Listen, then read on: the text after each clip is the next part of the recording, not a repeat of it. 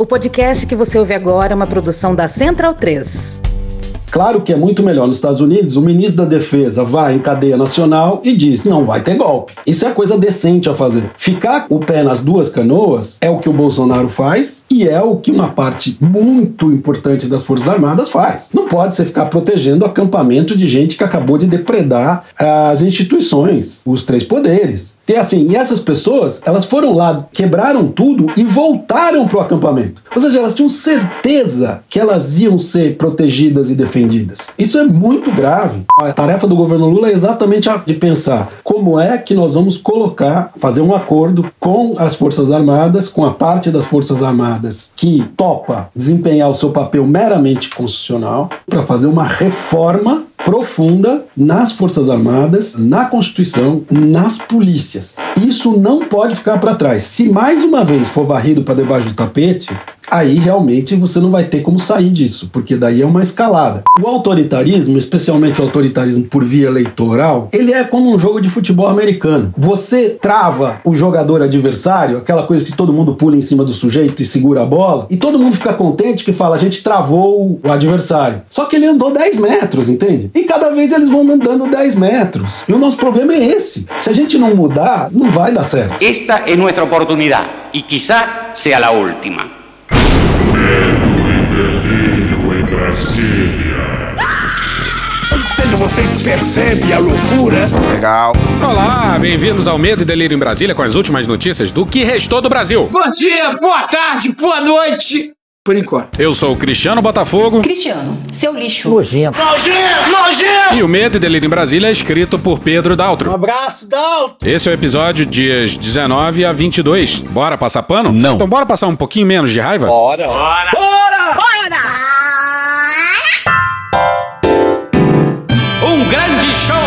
Insubordinações. Porra. E puxa daí, D2. A gente já avisa aqui. Esse episódio era pra ter o título de parte 5 do dia 8 de janeiro. Mas isso aqui não vai virar Velozes e Furiosos, não. Isso é arte, rapaz. Pode parecer, mas o medo e delírio não é bagunça, não. Mais ou menos. No 22 segundo dia de governo Lula, o Lula, enfim, demitiu o comandante do exército.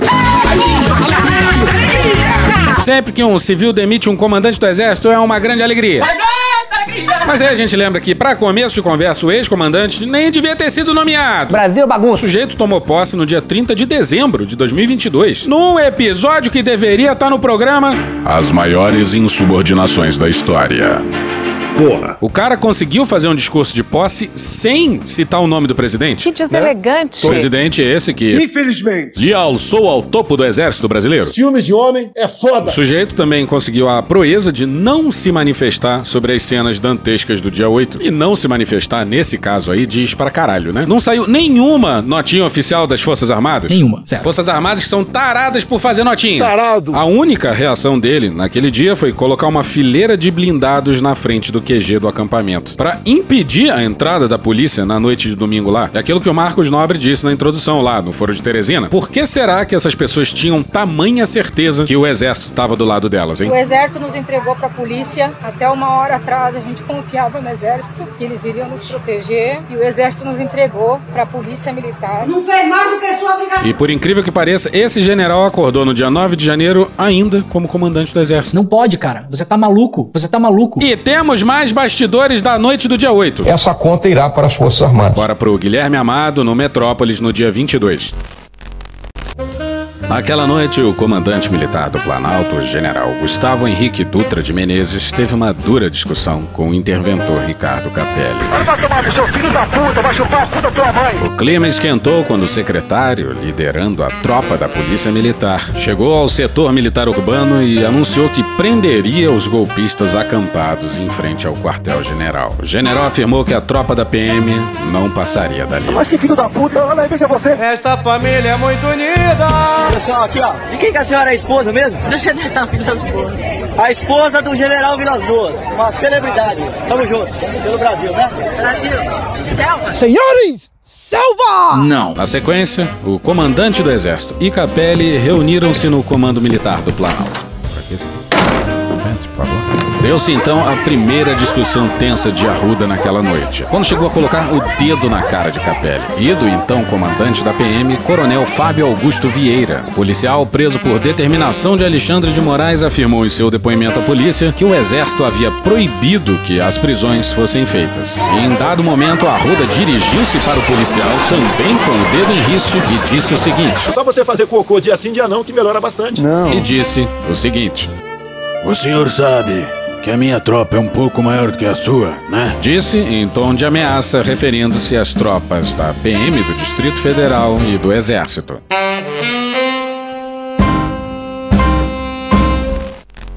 Pois é, senhoras e senhores, o capo do exército estava fazendo ameaças mafiosas ao comandante da Polícia Militar do DF. Mais um dia normal em Brasília. Senhores, salvar! É tão ridículo que dá até preguiça de falar. Senhores, salvar! Desculpe, mas é ridículo. Porra. Os ministros Flávio Dino, José Múcio da Defesa e Rui Costa da Casa Civil chegaram. E os três reuniram-se com o general Arruda, a sós. Nesse momento, a temperatura entre Dino e Arruda subiu. E a porrada tá lambrando ainda. O general exigiu que os ônibus dos golpistas que haviam sido apreendidos pela polícia militar por ordem de Dino fossem devolvidos. Mano, corra, rapaz. Dino afirmou que não devolveria, porque era prova do cometimento de um crime e assim seriam tratados. Tá certíssimo. Certíssimo. A gente já falou aqui em algum episódio, o ministro da Defesa tinha que ser o Dino. Já teria no mínimo uns dois generais presos. Traz pra mim, Marquinhos, traz pra mim. O general, subindo o tom de voz, insistia que ninguém seria preso no acampamento, conforme relatou a repórter Marina Dias.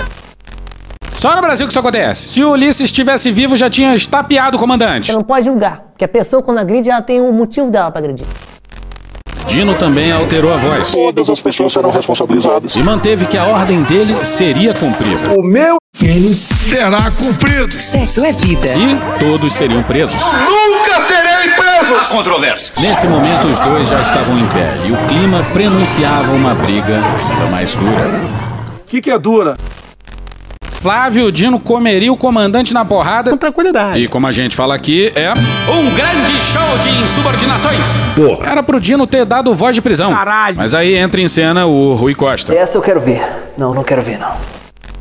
Rui Costa interveio e conduziu a conversa para uma conciliação. Não, brother. Ficou acordado que as prisões não seriam naquela hora, mas sim no dia seguinte, de manhã. Todos sairemos prejudicados. Ele andou 10 metros, entende? E cada vez eles vão andando 10 metros. Porra. Vocês sabem que a gente adora a Bahia. Mas assim não dá. O Jacques Wagner e o Rui Costa parecem civis fãs de fardado. Amiga, não tenho como te defender. O ex-comandante meteu o dedo na cara do interventor. Sou ousado. Ameaçou de forma mafiosa o comandante da polícia do DF. Você tá maluco? Teve a petulância Muito petulante. de dar ordens pro Dino. Aí vem o ministro do próprio PT. Não pode, cara. Conciliar nesse contexto? Tá faltando brio ao civil brasileiro. Chama na pressão, mamãe. Quero ver, quero ver, quero ver, quero ver, quero ver. E lembrando que o comandante, em nenhum momento do dia 8, no mínimo, condenou aquelas cenas dantescas de destruição na capital federal. Já pegou fogo? Quer que faça o quê? Mas vamos voltar para aquilo que foi. Um grande show de insubordinações. Porque acredite você, não para por aí não. E, ao que parece, nada do que foi narrado até aqui foi suficiente pro Lula mandar o então comandante do exército pra. Casa do caralho, pra casa do caralho. Continuando Guilherme Amado, mas agora sem firula. A demissão de Arruda foi sacramentada quando chegou a Lula a informação de que Arruda não demitiria o tenente-coronel Mauro Cid. Cid era o principal ajudante de ordens de Jair Bolsonaro e hoje está lotado no primeiro batalhão de ações e comandos em Goiânia. Trata-se de uma das unidades do Comando de Operações Especiais do Exército e, por estar nos arredores de Brasília, passível de ter que ser acionada para garantir a segurança da capital. Qual o problema? Bom, o ajudante de ordem já teria que ser mandado para outro lugar, porque sabe como é que é, né? Colocar bolsonarista para tomar conta da segurança da capital federal não deu muito certo no dia 8, por exemplo. Por que será? É o caos. Esse comando é uma tropa de elite do exército e serve para defender a capital federal. O sujeito, com todo respeito, trabalhava até ontem como uma espécie de office boy do presidente. Aí ganha o comando de uma força tática, tem olho de provocação, nariz de provocação e pé de provocação. Mas, ao que parece, isso não bastava pro governo. Lembra que o Bolsonaro estava desesperado com a quebra de sigilo do seu ajudante de ordens? Movimentação atípica do ajudante de ordem para pagar a conta da família. O tempo todo usando a caneta para fazer maldade, tentar me tirar de combate, desgastar. Já desafiei o Alexandre Moraes que vazou a quebra de sigilo telemático do meu ajudante de ordem, que é um crime que esse cara fez. Esse cara fez um crime. O meu ajudante de ordem, em especial o Cid, que eu tenho quatro, é um cara de confiança meu. Cid, aquele assunto com o Putin é assim. Aquele assunto com o Joe Biden é assado. E esse cara consegue pegar isso tudo para ele. Nem ver as contas particulares da primeira dama. Ó, movimentações ativas. Alexandre Moraes, mostre o valor das movimentações. Tenha caráter. Mostre o valor das movimentações. É só tentativa de desgaste. Isso é bem claro, Alexandre Moraes. A minha esposa não tem escritório de advocacia. Mostre a verdade. Você está ajudando a enterrar o Brasil por questão pessoal. Não sei o qual, mas é pessoal. A sua mão e meu pau. Pois bem, o Xandão foi atrás e encontrou coisa pra caralho. Rodrigo Rangel no Metrópolis no dia 20. As descobertas conectam o antigo gabinete de Bolsonaro diretamente à mobilização de atos antidemocráticos. As manifestações não são golpistas. Isso é uma coisa que vocês da imprensa estão colocando. Coisas que envelheceram mal. E lançam graves suspeitas sobre a existência de uma espécie de caixa 2 dentro do Palácio do Planalto, com dinheiro vivo proveniente inclusive de saques feitos a partir de cartões corporativos da presidência e de quartéis das Forças Armadas. Esse homem roubava dinheiro da gasolina do, do gabinete da Câmara. Me chama de corrupto, porra. Corrupto. Pois é, senhores. Que delícia, cara. Pois é, isso é tão bom que a gente vai até repetir. Repitam comigo. A existência de uma espécie de caixa 2 dentro do Palácio do Planalto com dinheiro vivo, proveniente inclusive de saques feitos a partir de cartões corporativos da presidência e de quartéis das Forças Armadas. E olha, meu amor, eu não me drogo. Porra. Pera aí que vai de novo. Dinheiro vivo! Proveniente de quartel das Forças Armadas! Chega! Rapaz, que coisa, hein? Forças Armadas, filha da puta! Calma, vocês estão de cabeça quente. Bando de generais, filha da puta! Foi você quem falou. Não tô ofendendo nem agredindo ninguém. E o que dizer da, digamos, sensatez do ousado Bolsonaro? Caralho!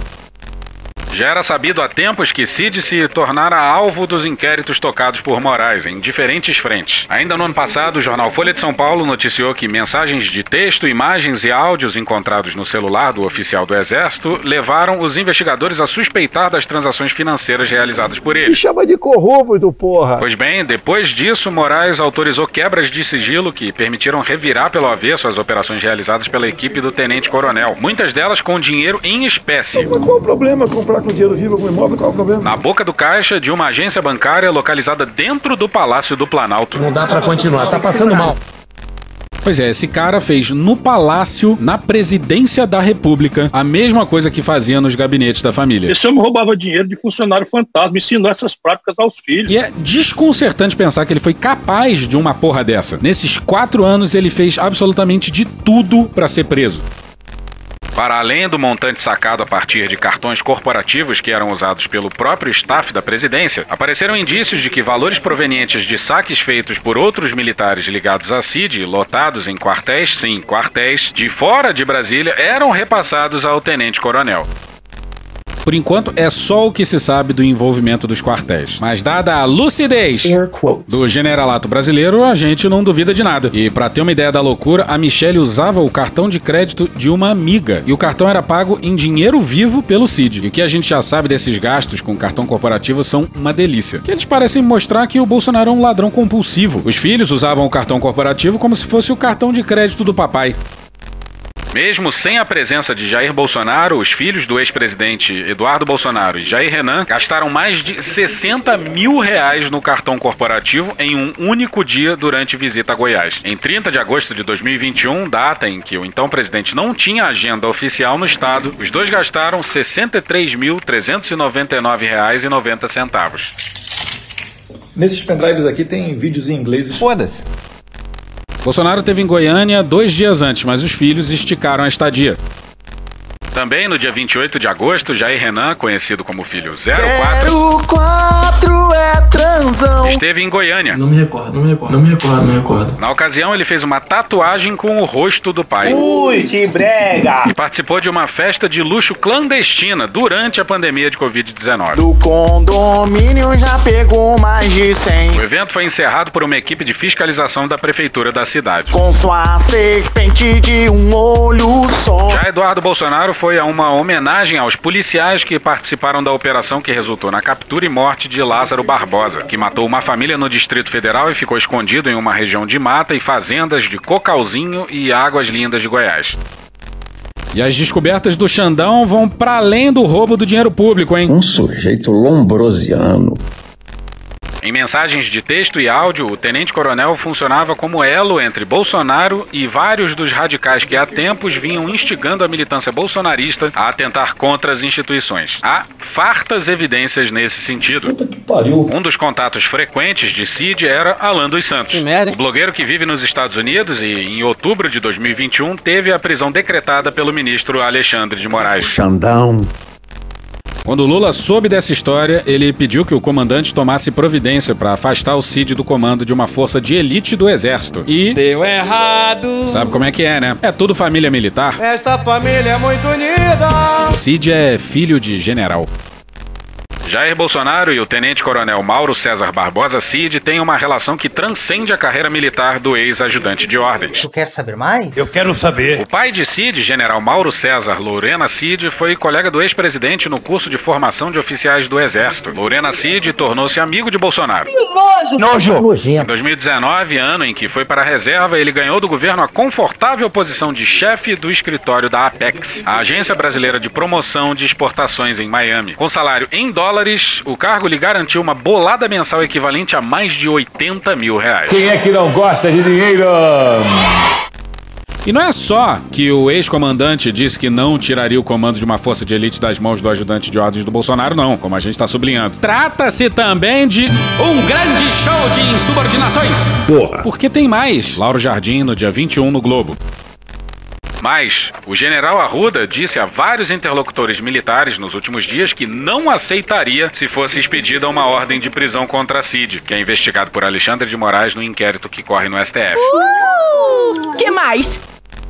Pois é, isso te lembra alguém? Qualquer decisão do senhor Alexandre de Moraes, esse Comandante. não mais cumprirá. Pois é. É ou não é um grande show de insubordinações?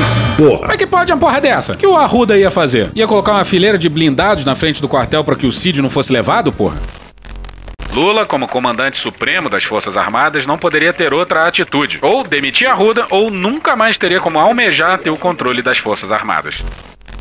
Tem gente que acha que a nossa visão sobre os é irreal. Pois é, o realismo político das últimas décadas trouxe a gente a essa quadra miserável da história. Calma, Buceta. Ódio e nojo! Mas vamos lá. O comandante do exército, enfim, caiu no dia 21. Comendo farofa e galinha outro dia, deu um arroto lá que. Sai daqui, cara. Mas antes precisamos recuar um dia. Tudo bem. Lá no dia 20 circulou Do nada, manhã. na internet um discurso do comandante militar do Sudeste em defesa das urnas. Operações de imprensa que eles montam. Hoje, no dia de hoje, nesses últimos dias, a gente está vivendo uma espécie de terremoto no Brasil, que é um terremoto de outra origem.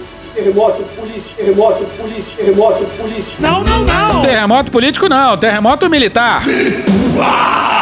Um terremoto político que não causou nenhuma vítima fatal. Se vai morrer alguns inocentes, tudo bem. Esse terremoto não está matando gente. Esse terremoto está tentando matar a nossa coesão. É meu pau em sua mão. Está tentando matar a nossa hierarquia e disciplina. Política não pode estar dentro do quartel. Se entra política pela porta da frente, a disciplina e a hierarquia saem pela dos fundos. Está tentando marcar o nosso profissionalismo, Eu não sabia nem o que era o SUS. o respeito que a gente tem, o orgulho que a gente tem de vestir essa farda. Isso é que esse terremoto está tentando matar. E não vai conseguir. Calma, filho da puta! Sentar na mesa. Calma! Então, ser militar é isso, é ser profissional, A sua mão e meu pau. é respeitar a hierarquia e disciplina. Tem um grau aí de prisma na coisa. Eles falam isso, mas se o Lula quebrar o sigilo centenário do Pazuello, vai ter general tendo AVC. E como a gente volta e meia tem ouvinte novo, é sempre bom relembrar o discurso do então ex-ministro Pazuello, ainda general da ativa, ao lado do Bolsonaro Bolsonaro num ato claramente político. Flashback. Presidente Jair Bolsonaro introduz o ex-ministro da Saúde, Eduardo Pazuello. Pazuello!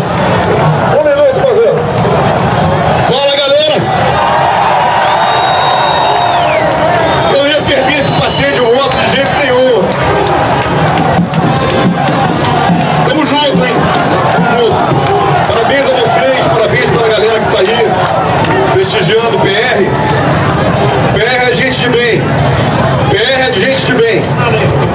Abraço, galera! Que oratória! Discursos históricos. Hoje, no Discovery Channel. Nós estávamos ali aquele dia de tarde quando ouvimos suas palavras e todos ficaram absolutamente encantados. Dramatização. Fala galera! Eu não ia perder esse passeio de moto de jeito nenhum! Tamo junto, Parabéns à galera que está aí prestigiando o PR! O PR é gente de bem! O PR é gente de bem! Abraço, galera! Discursos históricos. Hoje, no Discovery Channel. Porra. End of flashback. Voltemos ao general. É ser coeso, é ser íntegro, é ter espírito de corpo, é defender a pátria, é ser uma instituição de Estado, a política, a partidária. Não parece. Não interessa quem está no comando, a gente vai cumprir a missão do mesmo jeito. Não parece. Pois é, a prova viva da falência da democracia brasileira. Um general tem que discursar a tropa e lembrar o óbvio. Nos outros países não tem recado, tem punição, tem prisão. É assim que funciona. Sem medo. Isso é ser militar. Grandes merdas. É não ter corrente. Na pesquisa das Forças Armadas, séria, não vai dizer que os militares estão divididos, o que os policiais do Brasil estão divididos. Isso não significa que o cara não seja um cidadão, o cara não possa exercer o seu direito, ter sua opinião. Ele pode ter, mas ele não pode manifestar. Mas ele não pode manifestar. Vou falar de novo. Mas ele não pode manifestar. Ele disse isso mesmo? Curioso, né? Segundo o general Tomás, militar da ativa, não pode se manifestar. Mas em 2018 ele era chefe de gabinete de quem? Comandante Vilas Boas. Que foi peça-chave naquela ameaça de golpe em forma de tweet na véspera do julgamento do Lula, que acabou por sepultar de vez a sua candidatura em 2018. O que nós já conversamos morrerá entre nós. O senhor é um dos responsáveis por estar aqui. E é por isso que general democrata e ilegalista é personagem do folclore brasileiro. Isso não existe. É uma mula sem cabeça de farda. Bora pra Thaís Oyama no UOL no dia 21. O general Tomás Ribeiro Paiva foi o responsável pela inclusão da mais eloquente expressão contida no famoso tweet postado pelo ex-comandante do Exército, general Eduardo Vilas Boas, antes do julgamento de um habeas corpus que poderia beneficiar o então presidente Lula. Olha só. Abre aspas. Asseguro à nação que o Exército Brasileiro julga compartilhar o anseio de todos os cidadãos de bem, de repúdio à impunidade e de respeito à Constituição, à paz social e à democracia, bem como se mantém atento às suas missões institucionais. Fecha aspas, dizia o segundo trecho da mensagem publicada pelo general em abril de 2018. A expressão repúdio à impunidade foi uma sugestão do general Tomás, então chefe de gabinete de Vilas Boas. Fica difícil. Aí é foda, né? E não é só isso, não. Desde 2019, a gente usa o discurso do Bolsonaro na AMAN em 2014. Nós temos que mudar esse Brasil, tá ok? Alguns vão morrer pelo caminho, tá? Mas eu tô disposto em 2018, seja que Deus quiser, tentar jogar pra direita esse país. Quem conhece um pouco a dinâmica militar de dentro de um quartel, sabe que é impossível isso acontecer sem a conivência do comandante da academia. E o então comandante da AMAN era esse mesmo general Tomás. Um democrata legalista? É, eu acho que não, tá ligado? Ele pode ouvir muita coisa, muita gente falando pra ele faça isso, faça aquilo, mas ele faz o que é correto, mesmo que o correto seja impopular. Pois é, mas aí tem um subtexto possível aqui, né? O certo, entre um milhão de aspas, na concepção dele, seria Lula assumir. Mas isso seria também impopular. Ah, porra, como é que é impopular se o Lula ganhou pela maioria dos votos? Ou seja, vocês percebem a loucura? Pô, se é isso mesmo, a falta de noção de bolha estourou. Continua no áudio do general. Eu só vou repetir as falas dele porque o áudio tá meio ruim. Porque democracia pressupõe liberdade, garantias individuais, políticas.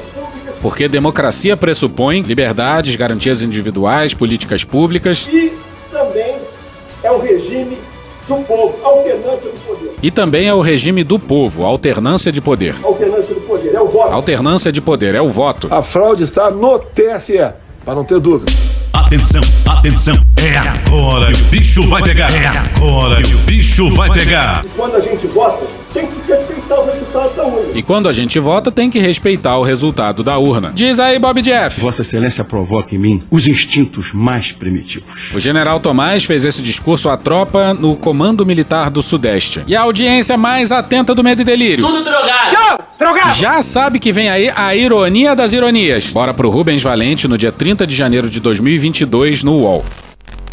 Um coronel da reserva do Exército e um empresário de São Paulo descreveram a Polícia Federal como o Comando Militar do Sudeste, então comandado pelo atual ministro da Secretaria-Geral da Presidência, o general da reserva Luiz Eduardo Ramos, se interessou em 2018 em receber e avaliar uma suposta denúncia de fraude nas urnas eletrônicas do TSE nas eleições de 2014. Lembrando que na época o Ramos era general da ativa. Sempre lembrando também que o Ramos é o pai do orçamento secreto. Agora tem articulação política. Articulação, articulação. Agora é trabalhar. E ele fez isso enquanto era general da ativa e articulador político ao mesmo tempo. Só no Brasil uma escatologia dessa é possível. Que país minimamente sério tem um general da ativa fazendo articulação política na Casa Civil? Brasil bagunça. As mesmas alegações que teriam sido recebidas pelo Exército em São Paulo em 2018, três anos depois apareceram com destaque na live transmitida pelo presidente Jair Bolsonaro em 29 de julho de 2021, quando ele fez diversas afirmações falsas e contraditórias sobre o processo eleitoral brasileiro. Eu tô passada, chocada. Pois é, o ataque verde-oliva ao sistema eleitoral começou no mesmo Comando Militar do Sudeste. Em 2018, o comandante militar do Sudeste deu o salve pro ataque verde-oliva às urnas. E cinco anos depois, outro comandante militar do Sudeste vem falar a respeito das urnas. Porra, diz aí, Dudu. Fica passando tua vergonha aí, cara. Tu botou essa, esse jumento, tu botou essa merda lá. Culpa é tua, culpa é tua. Vou esquecer disso jamais. Os generais querem que nós civis estejamos gratos a eles por defenderem o Brasil de um ataque perpetrado, acho que já dá pra dizer pelo menos em parte, por generais. E acredite você tem um vulgo príncipe no meio. O empresário disse ter sido apresentado por um amigo empresário a Luiz Felipe de Orleans e Bragança, na época candidato a deputado federal pelo PSL, que o orientou, abre aspas, a procurar o Comando Militar do Sudeste. Fecha aspas. Bragança fez um contato prévio com o coronel Gilberto Barbosa, que fez a ponte para que Abrileri pudesse apresentar a informação no Comando Militar do Sudeste.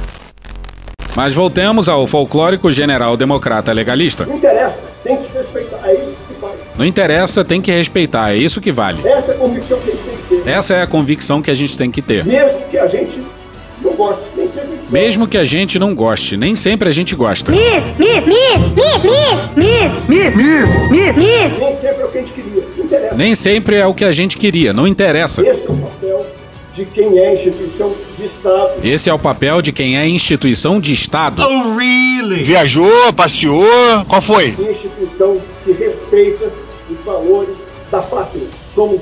Instituição que respeita os valores da pátria, como os de Estado. Pois bem, isso aí circulou na sexta, dia 20, mas o discurso é de quarta-feira, dia 18. Suspeito, né? Durante o governo Bolsonaro, se tem coisa que eles aprenderam a fazer é gerar dois generais anônimos que falam para a imprensa coisas absolutamente contraditórias. Do nada aparece um general democrata. Não mete essa. Querendo salvar a democracia brasileira. Deixa eu falar uma coisa, você tem quantos anos, menino? Pois bem, ao que parece, esse foi o preço que o general Tomás pagou para assumir o comando do Exército Brasileiro. O vídeo circulou na sexta e no sábado a demissão do general Arruda foi anunciada. E obviamente o general escolhido para o comando do Exército foi o Ah, não, caralho. Foi o general Tomás. Diz aí, Cecília. A gente tá fudido. A gente tá muito fudido. E obviamente o Lula tem que escolher algum golpista do alto comando. Porque digamos que não tem nome bom, né? Mas puta que pariu, hein? O ex-comandante da AMAN em 2014 e chefe de gabinete do Vilas Boas em 2018 é demais pra gente. Eu. E Lula mais uma vez seguiu o critério da antiguidade. Não, brother. Bora pro Bruno Bogosian, Igor Gilov e César Feitosa na Folha no dia 21. Além disso, o general está na linha sucessória natural, sendo o mais antigo detentor de quatro estrelas do alto comando, ao lado de Valério Strumpf. Em breve, o Tomás e o Strumpf iam pra reserva. Então, no fim das contas, o Lula perdeu mais uma oportunidade de mandar um punhado de generais pra reserva. E sempre lembrando que o Petro, lá na Colômbia, mandou 70 pra reserva numa canetada só. Caralho, o maluco é brabo. E temos nossas fontes no exército. Eliseu Drummond da Teleste. E ouvimos dizer que o Tomás é pior que o Arruda. Ih, rapaz. Pois se diz por aí, filho, entre aspas, do Vilas Boas. Inclusive, um é a cara do outro, um negócio assustador. E não faz sentido derrubar o comando do exército e manter o Múcio na defesa. Múcio que saiu por aí dizendo que a demissão do general Arruda havia sido decisão sua. Aham, Cláudia, senta lá. Natália Portinari na coluna do Guilherme Amado no Metrópolis no dia 20. Destoando de outros titulares da esplanada dos ministérios, o ministro da Defesa, José Múcio, não fará uma desbolsonarização de sua pasta. Zé Múcio, me permite, eu sou apaixonado por você, Zé Múcio. Ele tem dito que pretende manter lá os mesmos quadros do governo anterior. Você é maluco, é? Alterações podem ser vistas como uma tentativa de influenciar na gestão das Forças Armadas. Como assim? Não entendi. Por isso, a opção de Múcio é de manter o organograma anterior intacto. Porra, tá errado. Nas palavras de um integrante do ministério, os rostos no refeitório são os mesmos na hora do almoço. Olha a merda aí, ó. Se a ideia é manter os mesmos rostos, por que, que o Múcio não pede pra sair e coloca logo. Sentar na mesa! No seu lugar. Tudo como dantes no quartel de Abrantes, porra. É inacreditável. Diz aí, Malafaia. Não, porra, outra. Eu tenho pena. Não, outra. Olha na história. Não, porra, aquela. Acabou o papo. É, tu sabe muito bem do que eu tô falando. Tu acha? Acho. Isso é loucura. Então vamos lá, agora, aquela que você sabe qual é? Concordamos! Tá, não precisa gritar, mas vai. Covarde frouxo. Pô, muito obrigado, minha mãe. Fico te devendo uma. Não precisa nada disso. Tá bom, então não devo nada. Obrigado, tchau. Lá dentro. É aí dentro que fala, cara. Não sabe nem falar direito, pô. Cheirou, porra. Bora pra Carla Araújo no dia 18 no UOL. O desempenho do atual ministro da Defesa José Múcio tem sido elogiado por integrantes do Exército. O ministro, que já sofreu críticas por outros pares no governo, é chamado pelos militares de craque Paralelepípedo de craque? e construtor de pontes. Pois é, nem Dose segura de crack. a gente precisa. Se os militares estão felizes, a gente falhou miseravelmente. E temos ameaças mafiosas, claro. Caio Junqueira no dia 19 na CNN. A leitura é que a estigmatização e a discriminação dos militares é danosa não só a Lula, mas a qualquer presidente, uma vez que, para eles, não há como um chefe de Estado de governo prescindir das Forças Armadas de um país. Integrantes das Forças Armadas disseram à CNN que o cenário dos próximos anos indica possíveis sobressaltos na economia, que podem resvalar para insatisfações populares como as que o país teve em 2013, quando se iniciaram as grandes manifestações nas ruas. A percepção de que, nas palavras de um general, a energia bolsonarista que levou aos atos de 8 de janeiro pode retornar e que, portanto, é preciso o presidente estar próximo e não distante das Forças Armadas. Pois é, parece ameaça e, na nossa opinião, é ameaça Pra caralho! Segundo os militares, eles querem virar a página do dia 8, jogar pra debaixo do tapete. Mas É o caralho.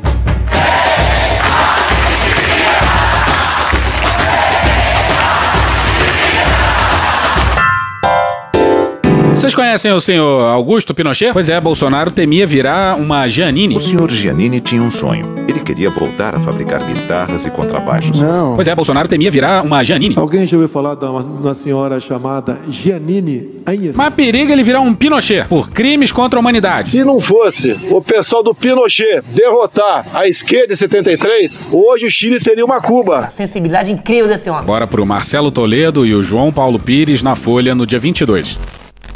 A tragédia de saúde pública que atinge os Yanomamis em Roraima, que motivou a ida do presidente Luiz Inácio Lula da Silva do PT a Boa Vista e o anúncio de medidas sanitárias aos indígenas, é marcada por um cenário de destruição, especialmente entre crianças e de doenças. Nesse sábado, dia 21, a reportagem viu crianças internadas com sinais de verminose, como abdômen inchado, na Casaia, Casa de Saúde Indígena, onde o presidente esteve. É desumano o que eu vi aqui. Uma das formas da gente resolver isso é fazer com que a gente monte o plantão da saúde, sabe, na, nas aldeias, para que a gente possa cuidar deles lá. Fica mais fácil a gente transportar 10 médicos do que transportar 200 índios, 200 indígenas que estão aqui. É, é apenas uma questão de mudança de comportamento. Nós queremos mostrar que o SUS é capaz de fazer um trabalho que honra e orgulha o povo brasileiro, como fez na Covid-19.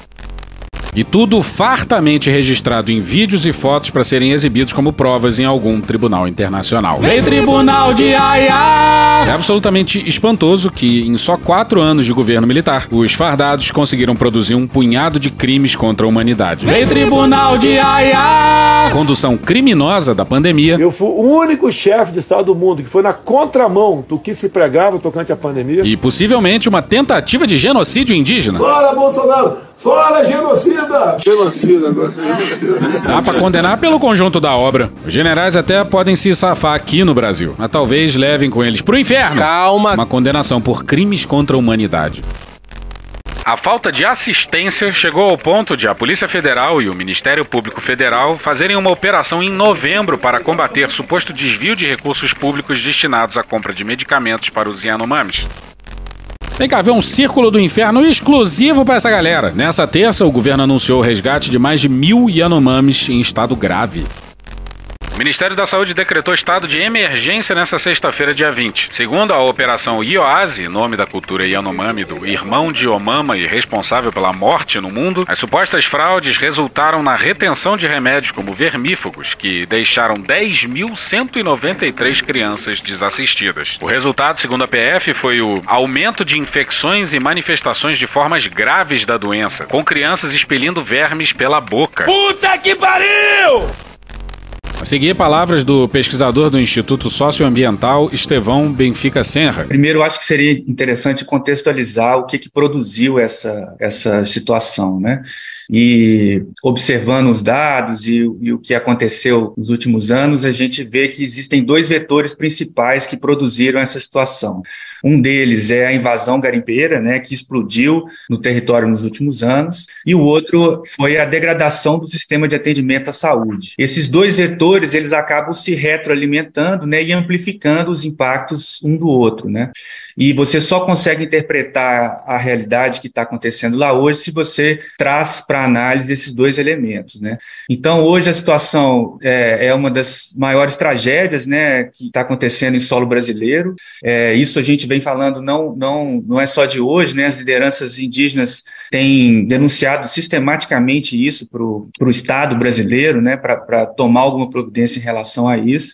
É, você tem uma situação de desnutrição severa em crianças de até 5 anos, né, cerca de, é, em determinadas regiões mais afetadas pelo garimpo, por exemplo, você tem uma situação de 80% das crianças de, de até 5 anos com um quadro de déficit nutricional. É, a terra indígena chegou a ter mais de 20 mil casos de malária, né, com uma população de 30 mil pessoas. Então, tem regiões onde você teve mais casos de malária do que pessoas. Quer dizer que as pessoas tiveram mais de um caso de, de acesso de malária no mesmo ano. Né? E essa situação é, também de, de, mortes por pneumonia, mortes por, por desenvolvimento de verminoses, é, uma coisa que é raro de você ver até em qualquer outro lugar do mundo, assim, de tamanho, tamanha tragédia e descarga. E para onde quer que se olhe, se vê digitais dos militares. Olha essa notícia de abril de 2022. Murilo Paiola no Brasil de Fato, no dia 2 de abril de 22. O Ministério da Saúde exonerou o coronel do Exército Robson Santos da Silva do cargo de secretário especial de saúde indígena. Em seu lugar, nomeou o militar de mesma patente Reginaldo Ramos Machado, que não possui experiência conhecida com povos originários. Eu não sabia nem o que era o SUS. Pois é, aí fica parecendo que não é descaso e que é planejamento. Fica parecendo que não é que os militares tentaram ajudar e erraram. Fica parecendo que a ideia nunca foi ajudar. Esse pessoal odeia reservas indígenas. Eu não vou assinar nenhuma nova reserva indígena no Brasil. Não vai ter um centímetro demarcado para reserva indígena ou para quilombola. Realmente a cavalaria brasileira foi muito incompetente. Competente sim, foi a cavalaria norte-americana que dizimou os seus índios no passado. E hoje em dia ele não tem esse problema lá. O que está em jogo, além da soberania nacional, são as riquezas minerais daquela área. É a biodiversidade, reserva de gás, água potável e os grandes espaços vazios. Quem vai dizer que a China, com 1,4 bilhões de habitantes, uma potência nuclear, a hora que não tiver espaço mais para chinês lá, a fome se fazer presente, entre outros males, eles não vão lotar seus cargueiros e despejar este excesso populacional na nossa rica e esquecida e abandonada região amazônica, quase toda demarcada como terra indígena. Terras que hoje, emendadas, formam território que podem perfeitamente, diante desse documento, que eu sempre disse que era um documento espúrio, documento de lesa pátria, que é a Declaração de Direitos dos Povos Indígenas, que diz que o índio tem autonomia, que pode escolher sua forma de governo, não sei o quê. Se amanhã uma ONG dessas internacional resolver abraçar a causa de que o Yanomami deve ser independente, cria uma bandeira, cria um hino, já tem um território, vai na ONU e pede à ONU o reconhecimento da independência. Você perde um, você perde um pedação do Brasil. Pois é, aí se não tem indígena, não precisa reserva indígena, né? Exatamente isso. E malandramente nos valeremos do noticiário gringo, já que um julgamento em corte internacional precisa de comoção mundial. Matéria seguida da alemã DW, Laís Modelli, no dia 22. Cerca de 40% da população Yanomami teve diagnóstico confirmado de malária em 2022. Foram 11.530 casos em um território de cerca de 29 mil habitantes, segundo o Distrito Sanitário Especial Indígena Yanomami, vinculado ao Ministério da Saúde. Nos quatro anos da gestão Jair Bolsonaro, pelo menos 570 crianças Yanomami morreram, na sua maioria de doenças curáveis, como desnutrição, malária e diarreia, informou o governo federal nesta sexta-feira, dia 20. O número pode ser maior devido a um apagão nos dados da saúde indígena. Pois é, 570 crianças mortas em quatro anos. É assim que se mata um povo indígena. Isso é o que se sabe, porque nem os dados completos a gente tem mais. Transparência acima de tudo. E eis a curiosa razão pela qual os médicos não chegam às aldeias.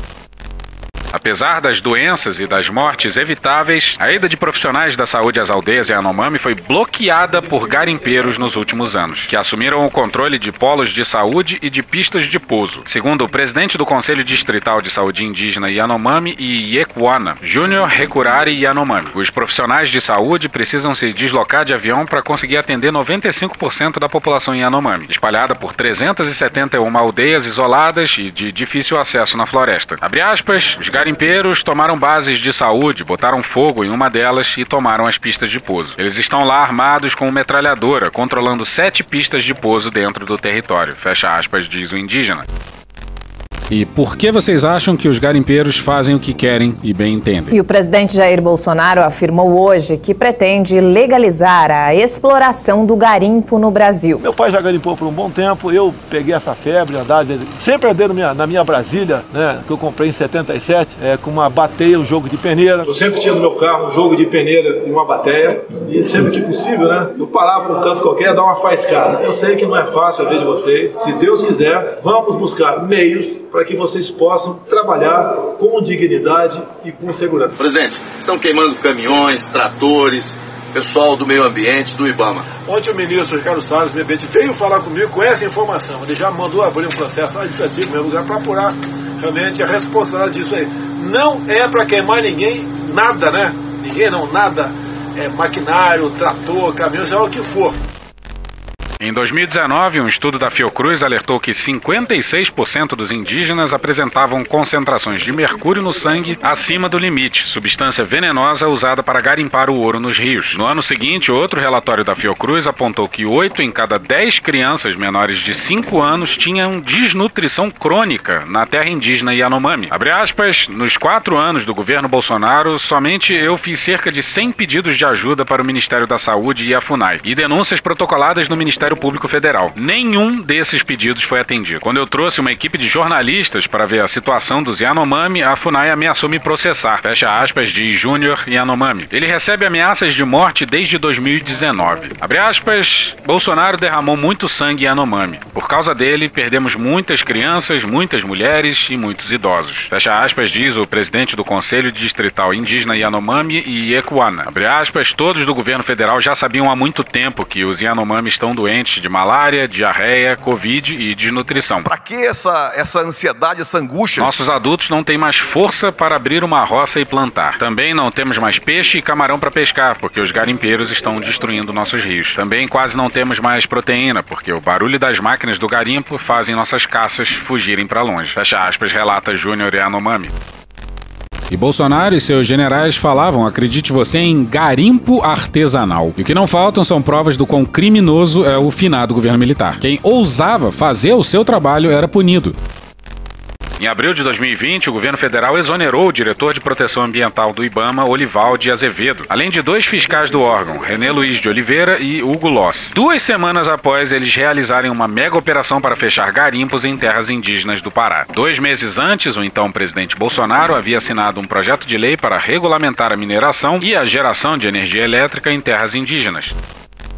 É difícil ser mais criminoso do que isso, hein? Bora pra BBC. O médico sanitarista André Siqueira conversou comigo pouco depois de ter participado de uma missão no território Yanomami para ajudar a conter a crise de saúde pública na maior terra indígena do Brasil. De longe, a pior situação em termos de saúde e em questões humanitárias que eu já vi. Então, o nível da desnutrição é extremo, né, e acometendo famílias inteiras, comunidades inteiras, um grau de desnutrição muito alto. Enviado ao local pela Organização Pan-Americana de Saúde, o especialista em malária visitou o polo base de Surucucu, em Roraima, e passou por outras comunidades da região. O aumento nos casos e nas mortes por desnutrição e malária motivou um decreto de emergência em saúde pública do governo federal, que estima que 570 crianças Yanomami morreram nos últimos quatro anos. Siqueira se emocionou ao descrever para mim uma situação em que ele enxergou abandono e negligência. É bastante pesado, foi bastante duro ver essa situação de famílias inteiras com grau de desnutrição, a fome bastante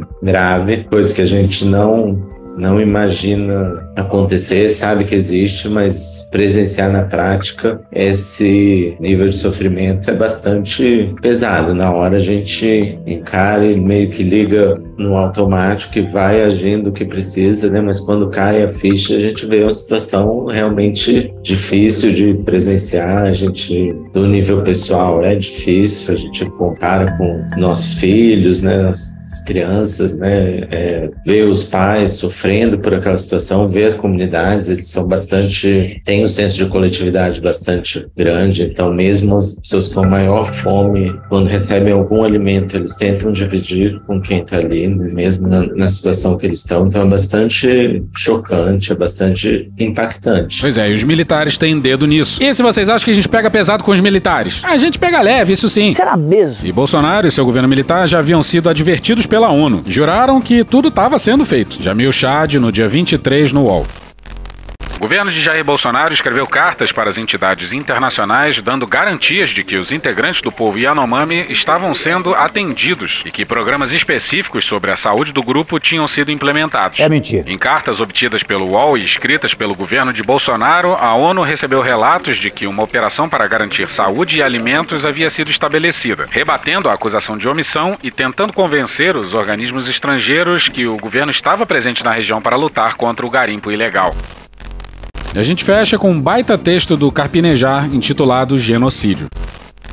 Não me recordo do nome de um filme, nem vou procurar no Google para manter a minha impressão inicial. Eu assisti na faculdade, é de autoria do alemão Werner Herzog. Um aborígene australiano relatava o fim do seu povo num tribunal, mas ninguém entendia o que ele estava dizendo. Nem nós, espectadores. Não havia legenda, não havia tradução. Era o único sobrevivente de uma língua, o único falante de um idioma sem correspondência em qualquer dicionário. Apenas ele poderia entender a si mesmo. Estava à beira da extinção. Suas lágrimas, seus gritos, sua dor não encontravam eco nas palavras palavras dos outros. Essa solidão assassinada me veio à tona ao ver crianças Yanomami adoecidas em Roraima, deitadas na rede com todas as costelas aparecendo, mais carniças do que crianças. Os ossos se mostravam em relevo, com a pele esticada ao máximo pela fome. Os sinais de verminose eram evidentes, como o abdômen inchado. Vermes se expeliam pela boca. Constata-se a degradação contínua e acelerada no atendimento de saúde para essa população, a partir da suspensão de envio de medicamentos. Doenças simples e rapidamente contornadas incontornáveis passam a evoluir para quadros complexos e irreversíveis. Uma gripe logo se torna pneumonia. A malária é galopante em três comunidades: Charuna,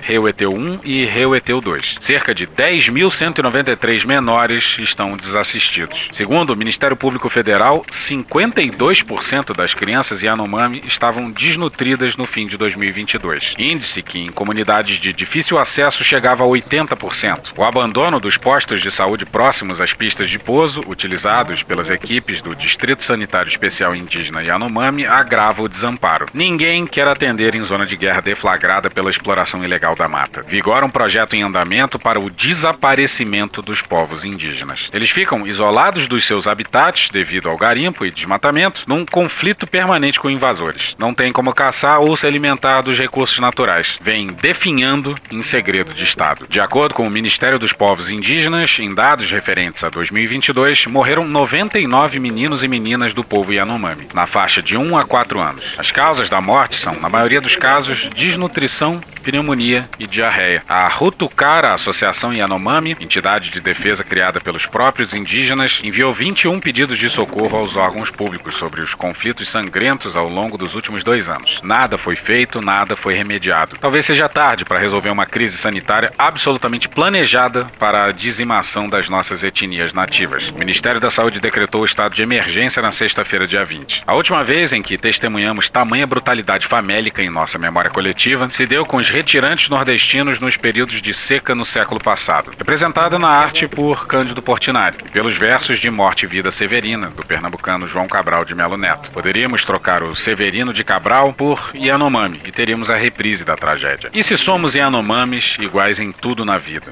Morremos de morte igual. Mesmo a morte Yanomami, que é a morte de que se morre de velhice antes dos 30, de emboscada antes dos 20, de fome um pouco por dia. De fraqueza e de doença é que a morte Yanomami ataca em qualquer idade, e até gente não nascida. Só que isso não é uma ficção aqui assistir na universidade, é a própria realidade sangrando agora perante os nossos olhos. E tem nome: genocídio. E hoje não tem cunha, não. Nem o cunha do bem. Maravilhoso! Nem o cunha do mal. Que Deus. Ah, sai daqui, ó. Finalzinho vai com a abertura do nosso episódio do dia 900. Boa noite. 21 horas e 30 minutos no Brasil. Duas horas e meia da manhã em Haia, na Holanda, onde nesse exato momento será dado o veredito do ex-presidente Jair Messias Bolsonaro pelo Tribunal Penal Internacional. E, portanto, declara que, pelos motivos resumidos durante essa audiência e tendo considerado todos os fatos, provas e argumentos das partes, além do estatuto e das regras, baseado também nos achados legais e factuais, detalhado no julgamento escrito, a Câmara declara Jair Messias Bolsonaro culpado das seguintes acusações. Count 1, genocide. Acusação número 1, um, genocídio. Extermination, a crime against humanity. Acusação número 2, extermínio, um crime contra a humanidade. Ao determinar a sentença adequada a ser imposta, a Câmara considerou a gravidade dos crimes dos quais o senhor Bolsonaro foi considerado culpado. Os crimes são equivalentes aos mais hediondos conhecidos pela humanidade. Pelo cometimento desses crimes, a Câmara sentenciou o senhor Bolsonaro a 40 anos de prisão. Isso conclui a leitura do julgamento. Sessão encerrada. Sonhar não custa nada. E hoje a gente fica por aqui. Esse episódio ou áudios de Foro de Teresina, SDH Argentina, Choque de Cultura, Gil Brother, Hermes e Renato, Galãs Feios, Trapalhões, Rede Globo, Professor Pasquale, Carla Bora, Moreira da Silva, D2, Planet Ramp, Pânico, Orquestra Brasileira de Música Jamaicana, SATV, UOL, Intercept Brasil, Mídia Ninja, Cuphead, Dudu Nobre, Metrópolis, Canal Meio, Poderoso Chefão, Casimiro, Diogo Defante, Opaío, Poder 360, Os Três Tenores, SBT News, Porta dos Fundos, Side Bamba, A Fazenda, Stallone Cobra, Gig Gueto, Jovem Pan News, Edilson Farias, Zorra Total, Dom Juan, Terra Brasil, Franciel Cruz, Leandro Rassum, CPLP, Felipe Neto, Casa do Mickey, Programa do Ratinho, Icaro Orgão OFC, Farid, Jornal Globo, MC Douglinhas, Samuel Mariano, Tu Quer Saber Mais, NBR, TV Câmara, Programa Silvio Santos, Cartoon Network, O Povo Online, Falha de Cobertura, Fora da Política Não Há Salvação, Ratos de Porão, Câmara dos Deputados, TV Justiça, Cara Tapa, Papo de Política, BMCBDF, Band Jornalismo, CNN Brasil, Jorge Vulgo Dudu, The Big Bang Theory, Grupo Revelação, Samira Close, The Noite, Noite, Cecília Oliveira, Léo Stronda, Nosferato Sound Effects, Show da Xuxa, TV Brasil, Petit Jornal, Cara do Engarrafamento da Brasil, Tesoureiros do Jair, Chico Buarque, Arquivo X, Globo News, BBC News Brasil, Thiago Rodrigo, Jornal Nacional, Mocidade Independente de Padre Miguel, Band Jornalismo e The Office. Thank you! Se quiser e puder, pinga um lá pra gente no PicPay ou no apoia.se barra medo e delírio. Porra, doação ao caralho, porra. Não tem nem dinheiro pra me comprar um jogo de videogame, moro, cara? Assina o nosso feed no seu agregador de podcast favorito e dá uma olhada na nas nossas redes sociais. E também no loja.medoedelirioembrasilha.com.br. Eu sou Cristiano Botafogo, o Medo e Delírio em Brasília é escrito por Pedro Daltro e um grande abraço. Bora passar pano? Não. Mas bora passar menos raiva? Bora. Me permite uma parte? Não lhe dou a parte. A gente tem que duvidar um pouco, especialmente nas operações de imprensa que eles montam. Com essa coisa de dizer assim, ah, o general melindrado aqui, ah, o general aceitou ali. Isso foi, na verdade, uma coisa assim que foi super montadinha, né? É, durante esses quatro anos que eles tiveram de treinamento durante o governo Bolsonaro, se tem coisa que eles aprenderam a fazer é gerar dois generais anônimos que falam para a imprensa coisas absolutamente contraditórias. É que eles chamam de técnica de pinça. Enfim, sempre vai ter um lado que vai ter a razão, né? Que é a famosa estratégia que eles chamam do bom policial, mal policial, enfim. Você pode ver que isso permeou é, declarações de generais anônimos, geralmente, que é outra figura que não devia existir. Essa era uma coisa que eu gostaria de ver a imprensa boicotando o general anônimo. Tem que falar alguma coisa, tem que dar nome e posto. Quando a gente fala de, ah, os militares iam dar um golpe, bom, não sei se eles dariam um golpe, mas de fato o que eles querem é emparedar o Lula. Eles estão, e agora soprando pela imprensa naquela modalidade que é o milico em off, que é uma modalidade que eu acho que tem que ser extirpada do jornalismo brasileiro. Exato, com recados golpistas em off. Exatamente. Eu falo assim, bom, se você quer ameaçar o governo, então dê a cara e mostre sua patente, não é mesmo? Acabou? Não! Lá atrás, em 2020, quando começou aquele negócio, Alexandre de Moraes e aquele inquérito das fake news, que aquilo é irregular, etc. Eu falei, gente, nós não estamos numa situação normal. Nós estamos numa situação em que é arbitrariedade contra arbitrariedade. É arbitrariedade do lado do Bolsonaro e é arbitrariedade do lado do STF para defender a democracia. Então você fica com qual arbitrariedade? Você vai o quê? Defender em abstrato os princípios do Estado Democrático de Direito? De jeito nenhum. Quem defende em abstrato, depois engole o Hitler, certo? Acabou? Não! Quando eu olho pro PSDB, por exemplo, você fala, ah, o PSDB hoje não é nada. Beleza. Mas simbolicamente é muito importante. E o PSDB é, na sua maioria, bolsonarista. É significativo que um partido que tem a história que tem não consiga romper com o bolsonarismo e se colocar como uma oposição de direita democrática. E o governo Lula tem um papel fundamental de trazer pelo menos metade das pessoas que votaram no Bolsonaro de volta para a democracia. Isso você vai fazer não só com discurso, com política pública, certo? Essa história de isentar as pessoas até 5 mil reais no imposto de renda, isso daí é uma coisa muito importante, não é pouco importante. Nesse projeto de trazer as pessoas de volta. Acabou? Não! Efeméride! Grêmio Recreativo Escola de Samba Unidos do Delírio. De astrólogo a ideólogo, do politicamente incorreto ao reto. Doce feto, fase anal. O Brasil no temporal. No inferno em Virgínia chegou o autoproclamado pensador.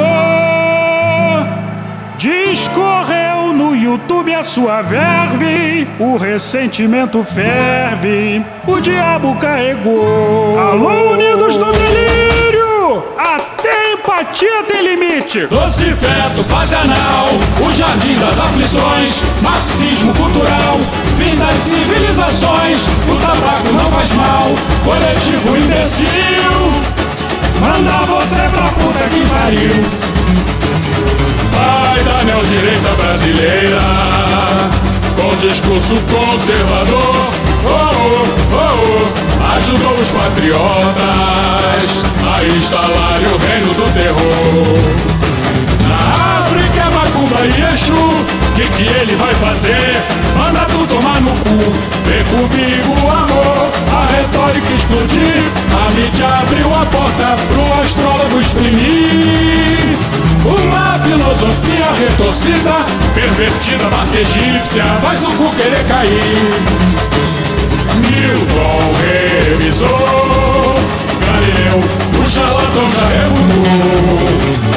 A É só invenção e mostra a prova. Chega lá no seu caixão, no inferno em Virgínia. Chegou o autoproclamado pensador. Não aquecimento global, nova ordem mundial. O diabo carregou, doce feto, fase anal. O jardim das aflições, marxismo cultural. Fim das civilizações, o tabaco não faz mal. Coletivo imbecil, manda você pra puta que pariu. Acabou? Acabou!